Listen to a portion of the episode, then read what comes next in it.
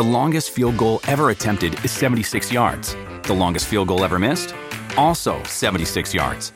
Why bring this up? Because knowing your limits matters, both when you're kicking a field goal and when you gamble. Betting more than you're comfortable with is like trying a 70 yard field goal. It probably won't go well. So set a limit when you gamble and stick to it. Want more helpful tips like this? Go to keepitfunohio.com for games, quizzes, and lots of ways to keep your gambling from getting out of hand. What does motion sound like? With Kizikans free shoes, it sounds a little something like this. Experience the magic of motion. Get a free pair of socks with your first order at kizik.com/socks.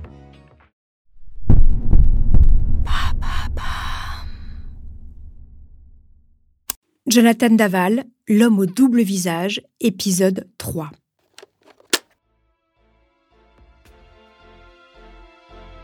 Depuis six mois, Jonathan Daval est derrière les barreaux, placé à l'isolement en détention provisoire pour le meurtre de son épouse, Alexia Daval. Après avoir menti à tout le monde pendant trois mois, il a fini par avouer avoir tué accidentellement sa femme en voulant la maîtriser alors qu'elle faisait, selon lui, une crise d'hystérie. Mais pour le juge d'instruction, cette théorie ne tient pas. Pour les parents d'Alexia non plus. Vous écoutez Homicide, je suis Caroline Nogueras.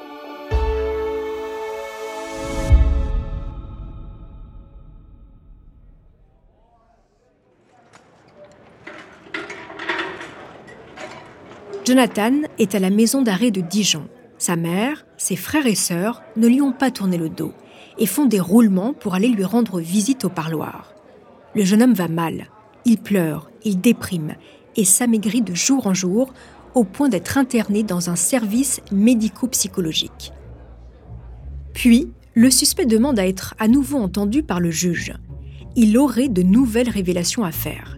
Le 27 juin 2018, dans le bureau du magistrat, Jonathan revient sur ses aveux.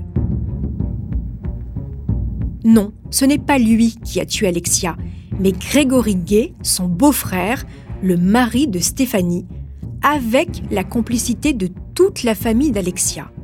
C'est un complot familial, dit-il.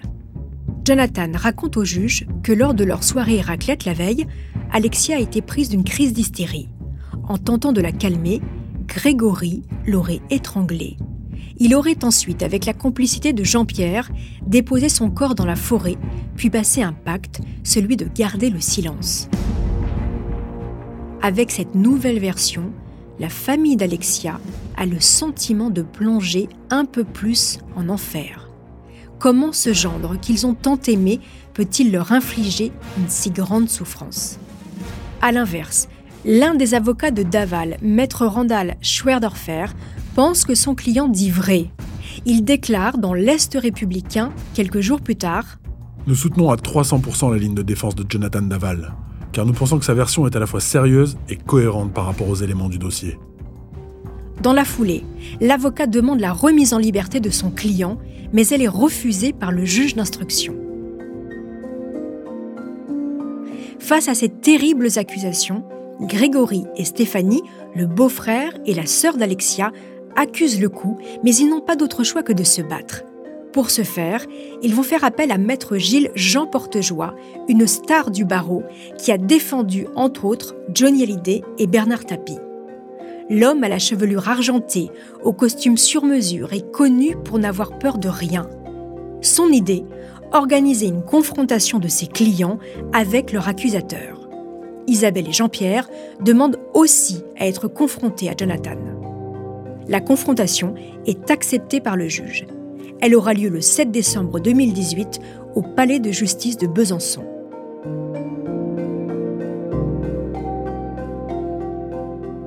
Pendant des mois, Grégory Gay se prépare minutieusement à cette rencontre. Il épluche chaque page, chaque ligne du dossier d'instruction, enquêtant même de son côté. Il est prêt à en découdre avec Daval. Les deux beaux-frères ne s'apprécient pas, ils n'ont jamais eu le moindre atome crochu. Malgré toute la préparation de Grégory, cela n'aboutit à rien. Jonathan Daval assume sa nouvelle version. Il est froid et ne montre aucune émotion. Pour l'instant, la stratégie de Maître Portejoie ne fonctionne pas. C'est ensuite au tour d'Isabelle d'affronter son gendre. C'est peut-être la seule qui peut le faire vaciller. Isabelle rentre dans le bureau du juge et dit cette simple phrase. Bonjour Jonathan. Une marque de considération qui touche immédiatement le jeune homme. Puis après une heure et quart de confrontation, elle lui montre une photo du chat du couple Happy avec Alexia. Jonathan flanche. Il se lève et s'effondre aux pieds d'Isabelle en larmes. Après de longs sanglots, il avoue J'ai menti. Isabelle serre le meurtrier de sa fille dans ses bras et le remercie. Tous dans le bureau à cet instant, avocats, juges, procureurs, restent médusés. À la sortie du tribunal, Isabelle fait une déclaration à la presse. Je avais amené une photo d'Alexia et du chat Happy. Et c'est ce qui a permis euh, de déclencher euh, la vérité. En ayant bien insisté euh, sur le fait qu'on l'a aimé pendant dix ans, que c'était notre fils. La maman de la Étienne Manteau, procureur de la République de Besançon. De faire entendre à Jonathan Daval que si il disait la vérité, eh bien, elle serait en capacité de d'entamer un travail de pardon le concernant. Tout cela s'est terminé par une scène tout à fait particulière où il s'est mis à genoux devant sa belle-mère, euh, manifestement pour euh, solliciter euh, son, son pardon. Malgré les aveux de Jonathan Daval, il manque encore beaucoup d'éléments sur les circonstances du drame.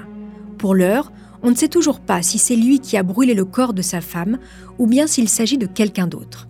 Alors, le juge d'instruction décide d'organiser une reconstitution pour faire sauter les derniers verrous de l'accusé.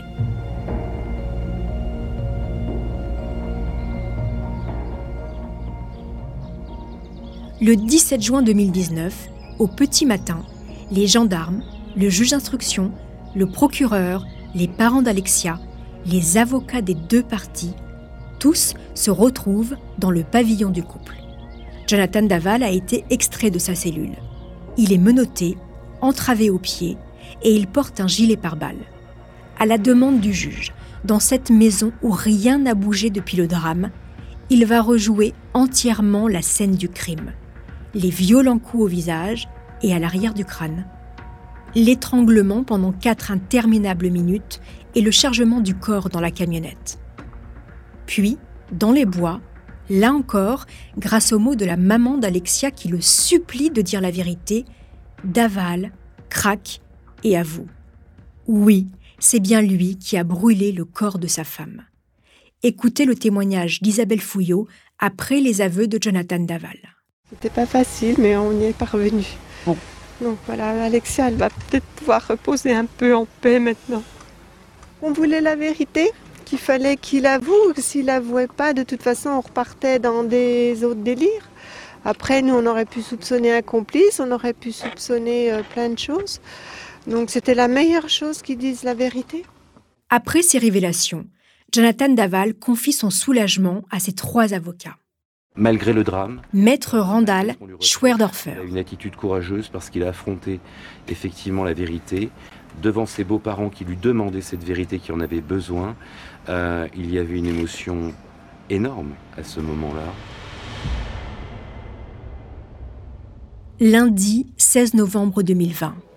C'est une ambiance un peu particulière qui règne devant le palais de justice de Vesoul. Après trois ans de procédure, le procès de Jonathan Daval va débuter dans quelques minutes devant la cour d'assises de la Haute-Saône. L'homme, désormais âgé de 36 ans, va être jugé pour meurtre sur conjoint. Nous sommes en pleine crise sanitaire.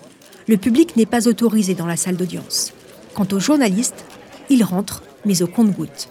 Il y a même un petit chapiteau qui a été installé à l'extérieur pour que les journalistes accrédités puissent venir récupérer leur badge. Pour les autres, il faudra se contenter de rester sur le trottoir. Alors, ils sont nombreux, postés devant le tribunal avec leurs caméras, leurs micros, dans l'attente de l'arrivée des avocats de la défense, des parties civiles et des proches d'Alexia et de l'accusé. Jonathan Daval entre, lui, dans le box des accusés. Masque sur le visage, amaigri. Son attitude va être la même pendant tout son procès. Prostré, les yeux rivés sur le sol, incapable d'affronter les regards qui le dévisagent. Parfois même, il se bouche les oreilles pour ne pas entendre les débats. Le premier jour, les images terribles du corps d'Alexia sont projetées. Pour la famille de la jeune femme, c'est insoutenable. Il quitte la salle. Ceux qui restent sont bouleversés. La mère d'Alexia s'exprime à la fin de cette première journée d'audience. Dans nos sociétés, on divorce quand ça va pas.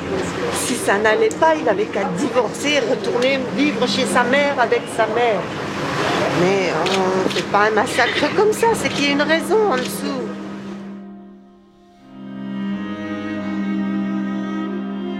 Puis le lendemain, c'est au tour de Jean-Pierre et d'Isabelle de s'exprimer devant la cour. Le père d'Alexia veut régler ses comptes avec Jonathan, lui faire comprendre tout ce qu'il a détruit et qui ne sera plus jamais comme avant. Jean-Pierre, d'habitude discret, fait une déclaration en sortant du tribunal. Pendant six mois, nous avons souffert. Notre honneur a été euh, sali, mis sur toutes les, pages de journaux, les journaux télévisés.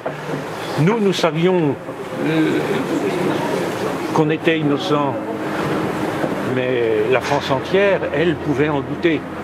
Nous sentions des regards euh, plus que durs. Puis c'est au tour d'Isabelle d'avancer à la barre. Elle a décidé de lire une lettre d'amour écrite par Alexia à son mari un jour de Saint-Valentin. À toi seul, tu représentes mon ami, mon amant, mon confident. Si tu m'aimes, prends soin de moi, comble-moi. Je t'aime. Les mots de cette ancienne vie, les mots de celle qu'il a aimée puis tuée, vont faire vaciller Jonathan Daval. Il s'effondre en larmes. Au troisième jour du procès, Jonathan va mal. Il n'a pas dormi, il se nourrit peu. Maladroitement, il présente quelques excuses à la famille d'Alexia, mais à la fin de la journée, pris d'un malaise, Daval s'effondre. Il est évacué en ambulance.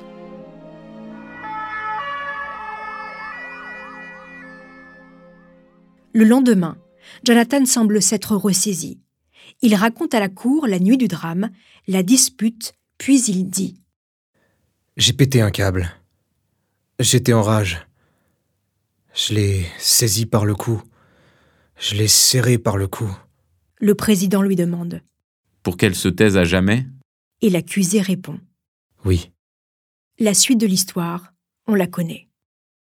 Pour maître Randall Schwerdorfer, l'un des avocats de Daval, c'est le couple qui n'allait pas, et c'est l'attitude d'Alexia qui aurait poussé son mari dans ses retranchements, Écoutez-le à la sortie du tribunal. Donc aujourd'hui, Jonathan Daval affronte ce qu'il a fait, affronte ce qui s'est passé et va assumer judiciairement les conséquences de ses actes, et pas au-delà non plus des conséquences de ses actes. Pas de préméditation, pas d'assassinat, pas de soumission chimique, pas de viol post-mortem. Concentrons-nous sur la réalité de ce qu'il a fait, pas sur euh, les fantasmes de quelques-uns euh, qui, n'ont rien à voir avec la réalité judiciaire de cette affaire. Avec ces mots, l'avocat de Jonathan s'adresse à la partie civile, aux parents de la victime, qui, eux, refusent cette explication. Le coup de sang de Jonathan, ils n'y croient pas. Mais la famille d'Alexia n'obtiendra rien de plus de la part de leur ex-gendre. Ils devront s'en tenir à ces quelques explications. Après une semaine de débats intenses, Jonathan Daval a été condamné à 25 ans de réclusion criminelle pour le meurtre de sa femme, puis 165 000 euros d'amende à payer à la famille pour dommages et intérêts. Il est aujourd'hui dans une prison pour longue peine dans le Haut-Rhin. Les parents d'Alexia, Jean-Pierre et Isabelle, ont vendu leur bar PMU en 2019. Ils sont aujourd'hui à la retraite et tentent de profiter de leurs deux petits-enfants, les enfants de Stéphanie, la sœur aînée d'Alexia, et de Grégory Gay. Pour aller plus loin, maître Randall Schwerdorfer, l'avocat de Jonathan Daval, sera mon invité dans le quatrième épisode de cette série. Il vient d'écrire le livre Je voulais qu'elle se taise, paru aux éditions Hugo Doc avec le journaliste Frédéric Gilbert. Un livre qui, depuis sa sortie, crée la polémique et nous en parlerons avec lui dans le prochain épisode.